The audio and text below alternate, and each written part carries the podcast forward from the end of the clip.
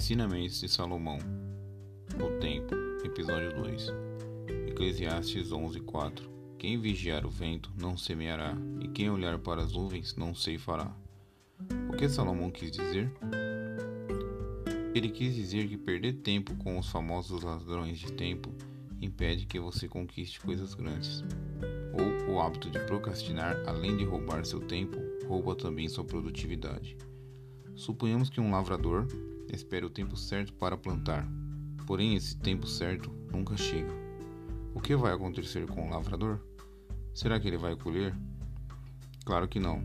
A chance dele passar fome é muito grande. Salomão também quis dizer sobre as pessoas indecisas.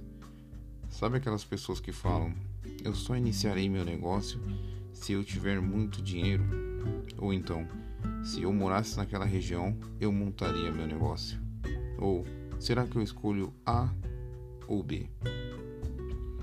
A mania de perfeição, medo, procrastinação é o que te paralisa. Para grandes realizações, comece pequeno, pense grande, mas comece. Aproveite o tempo.